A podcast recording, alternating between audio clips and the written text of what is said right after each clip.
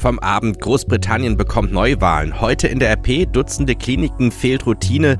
Das kommt auf uns zu. Heute ist Weltspartag. Es ist Mittwoch, der 30. Oktober 2019.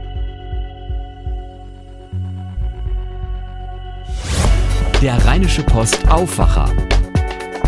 Der Nachrichtenpodcast am Morgen. Mit Daniel Fiene, schönen guten Morgen, herzlich willkommen zum Morgen-Podcast. Ihr hört, was in der Nacht geschah und was am Tag wichtig wird. Am Abend erreichte uns diese Nachricht. Sie wählen doch, Stichwort Brexit. Das britische Parlament hat einer Neuwahl am 12. Dezember zugestimmt. Ein entsprechendes Gesetz wurde am Abend vom Unterhaus in London mit großer Mehrheit verabschiedet.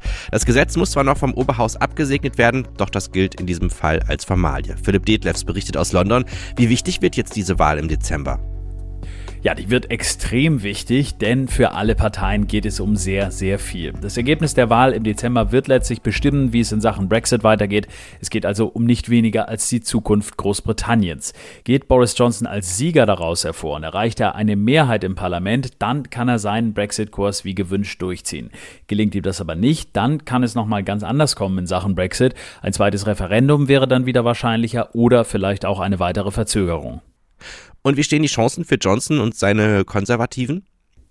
Also in jüngsten Umfragen liegen die Tories vorn, aber ohne Risiko ist das natürlich nicht. Das hat auch schon Johnsons Vorgängerin Theresa May 2017 erlebt. Da wähnte man sich weit vorn bei den Konservativen. May wollte sich Unterstützung für ihren Brexit-Kurs sichern, aber das ging nach hinten los und seitdem haben wir in Großbritannien diese Minderheitsregierung. Spannend wird jetzt, ob die Wähler Johnson übel nehmen, dass er sein Versprechen gebrochen hat, dass er den Brexit am 31. Oktober, also morgen, nicht liefern konnte. Davon könnte dann wiederum die Brexit-Partei von Nigel Farage profitieren akzeptieren. Es sei denn, Johnson gelingt es, der Opposition die Schuld für die Verzögerung zuzuschieben. Also das wird sicherlich jetzt ein intensiver Wahlkampf werden. Labour-Chef Jeremy Corbyn äußerte sich gestern optimistisch und war voller Tatendrang angesichts der Neuwahl. Wie gut ist die Stimmung denn wirklich? Tja, die Labour-Partei hatte ja lange eine Neuwahl gefordert. Zuletzt stellte sie sich allerdings vehement dagegen, bis sie gestern den Widerstand dann doch aufgab. Es wird gemunkelt, dass das nicht allen in der Partei passt, aber es blieb Corbyn kaum was anderes übrig, weil die kleineren Parteien ja schon vorher signalisiert hatten, dass sie das Neuwahlgesetz unterstützen. Wenn man sich bei Labour etwas hätte aussuchen können, dann hätte die Wahl wohl eher irgendwann im nächsten Jahr stattgefunden, weil man sich da bessere Chancen versprochen hätte, aber nun muss man eben sehen, was sich daraus machen lässt. Ein Bericht von Philipp Detlefs von der DPA. Vielen Dank. Beim Blick auf die Zeitung seht ihr heute folgenden Titel. Dutzende Kliniken fehlt die Routine. Ja, das steckt dahinter. Bei komplizierten Operationen müssen Kliniken eine Mindestfallzahl vorweisen. Neue Daten der Krankenkassen zeigen nun abermals, viele Häuser erreichen die Vorgaben nur knapp. Die Krankenkassen haben sich erstmals darauf verständigt, welche Kliniken ab dem kommenden Jahr Eingriffe aus dem sogenannten Mindestmengenkatalog durchführen dürfen. Darin enthalten sind sieben Arten von Behandlungen, bei denen das Risiko der Patienten für mögliche Komplikationen besonders hoch ist. Darunter fallen zum Beispiel Stammzelltransplantationen Transplantationen, aber auch schwierige Operationen an der Bauchspeicheldrüse oder der Speiseröhre. Im Rheinland dürfen ab 2020 demnach rund 230 Kliniken derartige Operationen vornehmen, heißt es in der neuen Transparenzliste der AOK Rheinland-Hamburg. Dabei fällt jedoch auf, Dutzende Kliniken erreichen die vorgeschriebene Mindestzahlen nur denkbar knapp. Gleiches zeigte bereits im Juni eine Auswertung unserer Redaktion in Zusammenarbeit mit dem Kölner Science Media Center. Damals wurden die Fallzahlen aus dem Jahr 2017 verglichen. Ab 2020 haben nun beispielsweise 33 Klinikstandorte im Rheinland eine Leistungsberechtigung für Eingriffe an der Speiseröhre. Sechs Krankenhäuser davon treffen die vorgeschriebene Fallzahl von zehn entweder genau oder übertreffen sie lediglich um eine Operation. Acht Kliniken erhalten sogar eine Genehmigung, obwohl sie zuletzt nicht die Mindestanforderungen entsprachen. Sie konnten aus Sicht der Krankenkassen aber glaubwürdig darlegen, dass sie ab 2020 die Fallzahlen erreichen werden. NRW-Gesundheitsminister Karl-Josef Laumann von der CDU hält die Zahlen für bedenklich. Er sagt, Zitat, es ist auffällig, dass es viele Krankenhäuser in unmittelbarer Nähe gibt, die bestimmte komplexe Eingriffe nur wenige Male im Jahr durchführen. Das kann nicht im Sinne der Patienten sein, denn bekannt und belegt ist, wer mehr Fälle einer bestimmten Krankheit behandelt, bringt grundsätzlich mehr Expertise und Erfahrung mit. Zitat Ende. Ziel der Mindestmenge ist es, Gelegenheitschirurgie zu vermeiden. In Kliniken, in denen die Mindestmenge nicht eingehalten werden, ist das Risiko von Komplikationen und Todesfällen nachweislich höher. Die Nachrichten aus Düsseldorf kommen jetzt von Philipp Klees aus den Antenne Düsseldorf Nachrichten. Guten Morgen, Philipp. Ja, schönen guten Morgen, Daniel. Die Umweltspur ist weiter ein großer Dauerbrenner mit unglaublich vielen Reaktionen, auch bei uns in den Social-Media-Kanälen. Die Stadt will die Spuren weiter ausbauen und da wird die Kritik lauter, nicht nur bei den Pendlern, sondern auch in der Politik. Und wir haben uns in diesem Zusammenhang auch gefragt, ist Düsseldorf Vorbild für andere NRW-Städte? Dann trübt sich die Stimmung bei vielen Betrieben in Düsseldorf ein und die Fortuna spielt heute Abend im Pokal endlich mal wieder zu Hause und zwar gegen Aue. Oberbürgermeister Thomas Geisel will die neue Umweltspur trotz aller Kritik weiter ausbauen. Ende November sollen die fehlenden Teile zwischen Südpark und Nordstern im Ordnungs- und Verkehrsausschuss beschlossen werden.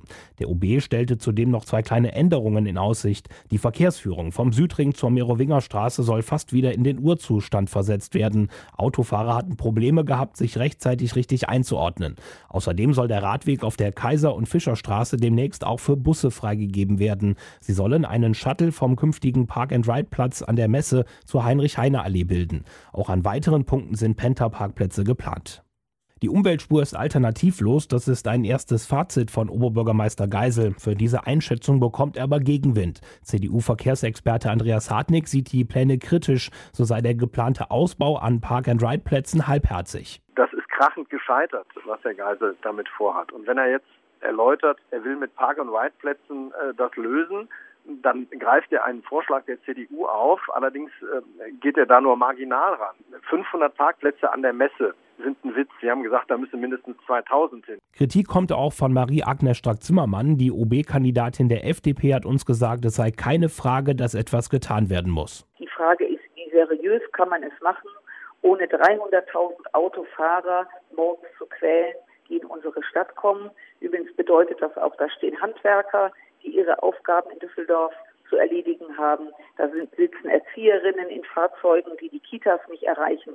Und so kann man das nicht machen. Oberbürgermeister Geisel treibt dagegen den Ausbau der Umweltspur zwischen Südpark und Nordstein weiter voran. Er geht davon aus, dass Ende November im Rathaus beschlossen wird, die Lücken auf dieser Spur zu schließen.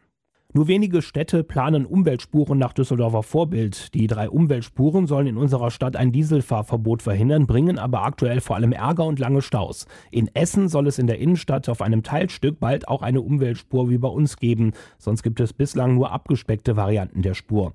Köln plant zum Beispiel eine Sonderspur für Busse, um eine sehr gefragte Straßenbahnlinie zu entlasten.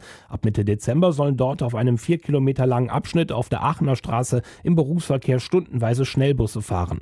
Auch in Bielefeld ist eine Busspur ein Thema. Aachen plant bis Anfang kommenden Jahres eine Extraspur für Fahrräder und Busse. Im Stadtzentrum soll außerdem bald nur noch Tempo 30 erlaubt sein. Viele Unternehmen in Düsseldorf machen sich im Moment mehr Sorgen um unsere Wirtschaft als noch zu Beginn des Jahres. Das geht aus der aktuellen Konjunkturumfrage der Industrie- und Handelskammer hervor. Während der Einzelhandel und die Baubranche weiterhin positiv reagieren, bekommt vor allem die Industrie die weltweiten Handelskonflikte zu spüren. Das hat IHK-Hauptgeschäftsführer Gregor Berghausen im Interview mit Antenne Düsseldorf bestätigt. Wir sehen jetzt tatsächlich drei Umfragen. Es geht zurück, es geht langsam zurück. Wir haben bei den Industrien äh, einen gewissen Druck, den wir feststellen. Insofern sind die Zahlen Zahlen nicht, man könnte jetzt nicht sagen, diese Zahlen sind super positiv, aber sie sind nicht sehr negativ. Und das ist, glaube ich, für unsere Region ein echt gutes Zeichen. In dieser Umfrage haben 850 Betriebe ihre Lage und Perspektiven bewertet. Fortuna-Fans müssen sich heute Abend warm anziehen. Bei kühlen Temperaturen empfängt der Bundesligist Zweitligist Aue in der dritten Runde des DFB-Pokals. Aue spielt bisher eine sehr gute Saison und liegt in der zweiten Liga auf Platz 4. Trotzdem sieht Trainer Friedhelm Funkel sein Team in der Favoritenrolle. Ja, klar, klar. Ein Erstligist ist auf jeden Fall Favorit gegen Zweitligisten und die Rolle nehmen wir auch an. Äh, nur gerade im Pokal weiß man vorher nie, wie es ausgeht. Das ist auch keine Floskel, sondern das ist belegbar seit 40, 50 Jahren, seitdem es den DFB-Pokal gibt. Wir sind Favorit und wir wollen das Spiel natürlich auch gewinnen. So werden wir auch von Beginn an auftreten. Richtig voll wird die Arena in Stockholm aber heute nicht. Bislang sind erst knapp 18.000 Karten verkauft worden. Mehr Nachrichten immer um voll und halb bei uns im Radio und jederzeit online auf unserer Homepage antennedüsseldorf.de. Schauen wir jetzt auf die Themen, die heute auf uns zukommen. Heute ist Weltspartag. Wie gehen wir das Thema eigentlich richtig an? Darüber reden wir mit Uwe Döhler von der Stiftung Warentest. Er weiß, wo man sein Geld anlegen sollte und warum der Weltspartag eigentlich überholt ist. Uwe Döhler, in Zeiten von Negativzinsen lohnt es sich ja eigentlich nicht mehr, sein Geld auf die Bank zu bringen, oder? Ja, es, man sollte zumindest gucken, wo man das Geld anlegt. Es ist äh, tatsächlich so, dass bei einer Sparkasse oder Volksbank es äh, kaum noch richtige Sparprodukte gibt oder wenn, dann werden sie nicht mehr verzinst. Äh, aber wenn man sich umguckt und sicher Geld anlegen will, dann gibt es bei kleineren Banken immer noch wenigstens ein bisschen ein paar Zinsen und äh, da kann man sein Geld auch noch hintragen. Macht der Weltspartag dann überhaupt noch Sinn? Äh, die klassische Form war ja früher, dass man eben mit seinem Sparbuch äh, äh, kleine äh, Beträge sparte, das dann äh, zur Sparkasse trug. Das ist sicherlich heute äh, kaum noch möglich. Und auch das Sparbuch als solches hat ausgedient. Wenn man heute Geld zurücklegen will, dann sollte man mit einem Tagesgeldkonto anfangen, aber eben nicht mehr bei der Filialbank um die Ecke, sondern üblicherweise bei einer Onlinebank. Was würden Sie Eltern raten, wenn sie Geld für ihre Kinder anlegen wollen? Für kleine Kinder äh, will man ja vielleicht regelmäßig sparen. Das heißt, äh, einen Sparplan äh, pro Monat vielleicht 50 Euro beiseite legen. Wenn das eben für langfristige Anlage ist, da sollte man vielleicht über einen Aktienfondssparplan nachdenken. Wenn eben bei Kindern die Laufzeit eben äh, so ist, dass man für länger als zehn Jahre das anlegen will, dann ist das Risiko von Kursverlusten auch äh, sehr gering. Nehmen wir an, ich bin ein ganz normaler Arbeiter mit einem durchschnittlichen Gehalt. Wo lege ich dann mein Geld am besten an? Wenn man sozusagen bei Null anfängt, dann sollte man als erstes erstmal also Rücklagen bilden, auf die man jederzeit zugreifen kann. Also so eine Art eiserne Reserve. Äh, da haben wir so eine Faustformel. So zwei bis drei Gehälter sollten eben sehr kurzfristig verfügbar sein, wenn eine außergewöhnliche Investition ansteht, dass man eben dann nicht aus dem Kredit heraus äh, etwas kaufen muss, sondern eben dann auf Rücklagen zugreifen kann. Und dafür äh, ist natürlich das Tagesgeldkonto sozusagen äh, das erste, mit dem man anfangen soll. Sagt Uwe Döhler von der Stiftung Warentest. Drei Tage nach der Landtagswahl in Thüringen beraten die bisherigen Koalitionspartner Linke, SPD und Grüne ab 8 Uhr in Erfurt über das weitere Vorgehen. Es wird ausgelotet, wie es weitergehen kann, nachdem die bisherige rot-rot-grüne Regierung bei der Landtagswahl ihre Mehrheit verloren hat. Und angesichts der komplizierten Regierungsbildung in Thüringen hat Grünchefin Annalena Baerbock dazu aufgerufen, altes Lagerdenken der Parteien aufzugeben. Das Wahlergebnis ist bitter für alle demokratischen Parteien und deswegen kann man aus meiner Sicht nicht einfach so zur Tagesordnung äh, übergehen.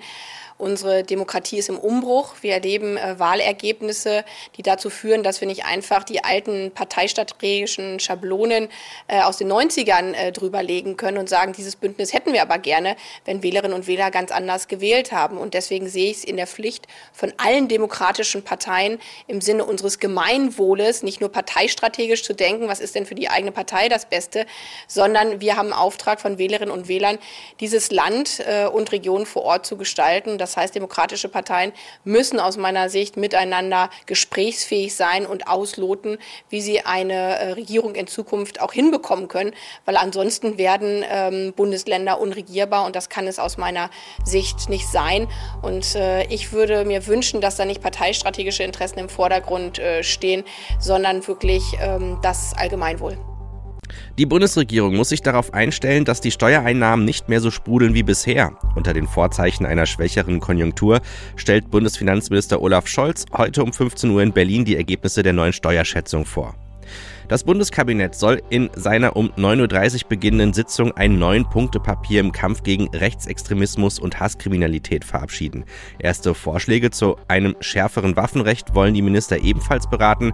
Das Kabinett will zudem Eckpunkte einer Mobilfunkstrategie beschließen. Schauen wir noch auf das Wetter. Es bleibt zwar heute freundlich im Rheinland, insgesamt aber kühler. Viel Sonne, zur Mittagszeit etwas bedeckt, mehr als 10 Grad sind heute nicht drin. Morgen bleibt das Wetter so. Das war der Rheinische Post Aufwacher an diesem Mittwoch. Mein Name ist Daniel Fiene, habt noch einen guten Tag zusammen. Mehr bei uns im Netz www.rp-online.de